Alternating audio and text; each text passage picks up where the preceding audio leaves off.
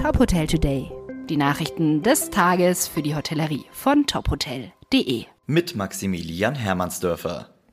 Das Hamburger Unternehmen Novum Hospitality vermeldet zwei Neuzugänge in der The New Familie. The New Hop in Forchheim und das The New Tab in Düsseldorf. Letzteres ist jetzt das größte Haus der Marke mit etwa 440 Zimmern. Das Hotel in Düsseldorf liegt in unmittelbarer Nähe zum Hauptbahnhof und bietet auf 13 Stockwerken einen Ausblick über die Rheinmetropole. Das The New Hop in Forchheim verfügt über 154 Zimmer. Im Hotelinneren sollen industrieller Charme und hopfengrüne Akzente stilvoll kombiniert werden. Gäste können vor Ort das eigens gebraute The New Beer testen.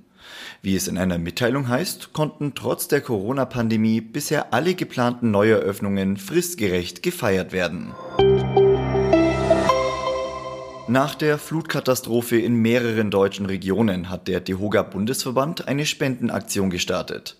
Der Verband ruft alle Hoteliers, Gastronomen und Partner der Branche zur Solidarität mit den gastgewerblichen Unternehmen auf, die von der Flutkatastrophe betroffen sind. Wie DEHOGA-Präsident Guido Zöllig sagt, drohe diese Hochwasserkatastrophe viele Existenzen zu vernichten und gefährde tausende Arbeitsplätze. In enger Abstimmung mit den Landesverbänden werde der DEHOGA Bundesverband dafür sorgen, dass die eingegangenen Spenden unverzüglich den betroffenen Hoteliers und Gastronomen zukommen.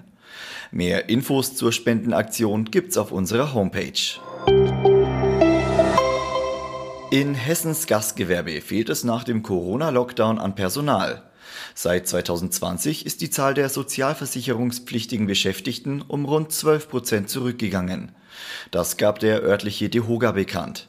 Julius Wagner vom DEHOGA sagt, der Fachkräftemangel ist in der Branche zwar kein neues Thema, aber Corona hat wie ein Motor gewirkt. Abstriche beim Gehalt während der Kurzarbeit und Unsicherheiten um ihren Arbeitsplatz hätten Beschäftigte in vermeintlich sichere Branchen abwandern lassen. Laut DeHoga fehlen außerdem Auszubildende und Aushilfskräfte. Um die Situation zu entschärfen, müssten besonders Arbeitszeit und Gehalt besser werden, so Wagner. Weitere Nachrichten aus der Hotelbranche finden Sie immer auf tophotel.de.